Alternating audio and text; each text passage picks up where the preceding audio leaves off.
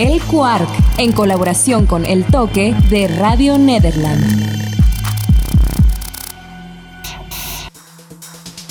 Se ha dado un paso muy importante este 2015 al declarar a la Ciudad de México como una ciudad amigable con la población LGBTTI. Esta es una iniciativa del jefe de gobierno, del doctor Miguel Ángel Mancera. ¿Cómo garantizamos el derecho a la no discriminación? Pues haciendo todo este tipo de acciones de política pública y legislativa en la ciudad, como el tema del matrimonio, como el tema de la identidad de género, y hay otros muchos temas. Por ejemplo, ¿cómo prevenimos este tipo de conductas? Nuestra ley, la ley para prevenir y eliminar la discriminación en su artículo quinto de manera expresa dice que son conductas discriminatorias la homofobia, la transfobia, la lesfobia, la mm, bifobia, todas estas fobias contra la población LGBT son consideradas conductas discriminatorias. Falta un cambio en la sociedad, sí, falta que la gente, que además de que nuestro marco normativo y tengamos instituciones que protegen a la diversidad sexual, falta también, por supuesto, que eh, la sociedad, las personas cada vez nos veamos entre diferentes iguales, con los mismos derechos y las mismas garantías eltoque.com. Escuchamos la voz del joven experto René Said de Comunicación Social del Consejo para Prevenir y Eliminar la Discriminación en la Ciudad de México, COPRED. Haloge, Judemorgen, soy Mariela Sandoni. Y yo soy Manuel González. Muy buenos días, muy buenas tardes y muy buenas noches. Y hoy vamos a hablar de un agente de cambio. El Distrito Federal es declarado ciudad gay friendly, lo que nos posiciona junto a Nueva York, Los Ángeles, Berlín, Madrid y Buenos Aires en la lista de ciudades con mayor apertura a la comunidad LGBTTI. Aunque muchos piensan que es para dar una apertura y una cara a la igualdad. En realidad yo creo que esto es una estrategia para incitar el llamado turismo rosa. Hay que considerar que la industria del turismo gay se ha visto ampliada en países donde el aporte del turismo es importante, considerado y llamado el dinero rosa. Esto también lo aseguró Miguel Torruco, secretario de Turismo del Distrito Federal, quien dijo que este llamado gay friendly a corto plazo traerá un mayor número de turistas de este segmento a la Ciudad de México. ¿Qué opinas de eso, mi querido Manu? Yo creo que no importa que haya un interés detrás de la decisión de nombrar a la Ciudad de México gay friendly. Yo creo que está bien que haya un interés. De hecho, la decisión política de Mancera es en función de un interés.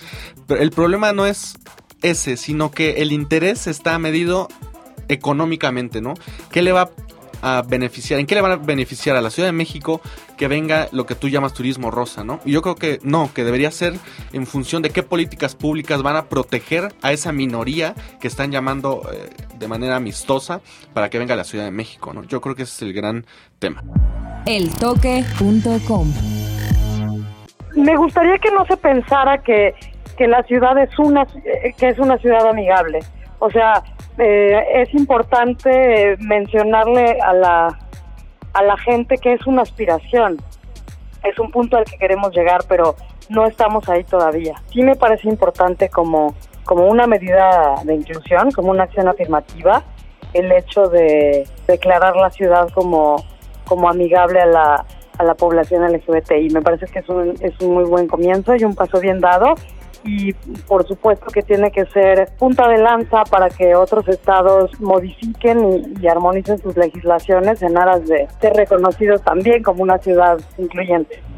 Eltoque.com Escuchamos la voz de la joven experta Leli Ordóñez, abogada defensora de los derechos reproductivos y familias LGBTTI a nivel federal y local en México. Bueno, la globalización, como bien decimos, no es solo económica, también ha traído cambios favorables a la globalización de valores, por así decirlo, aunque la homofobia puede ser un freno para el desarrollo mm, económico. Ajá, exacto. Lo que pasa que la decisión de Mancera es en cierto sentido mucho más simbólica que política.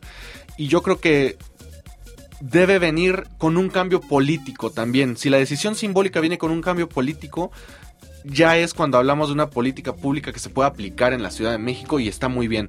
Festejamos que el eh, Mancera haya eh, propuesto esta situación de gay friendly, pero lo que queremos es más. ¿Cómo va a proteger a las minorías que no están protegidas? ¿Cómo va a ayudar a los padres eh, que quieren adoptar niños y que las ONGs no los dejan por su religión.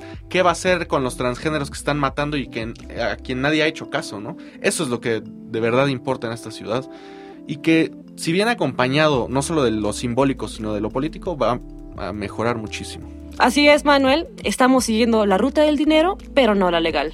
Esto es todo en el Quark. Yo soy Mariela Santoni. Yo soy Manuel González. Nos escuchamos en la próxima emisión. Hasta luego.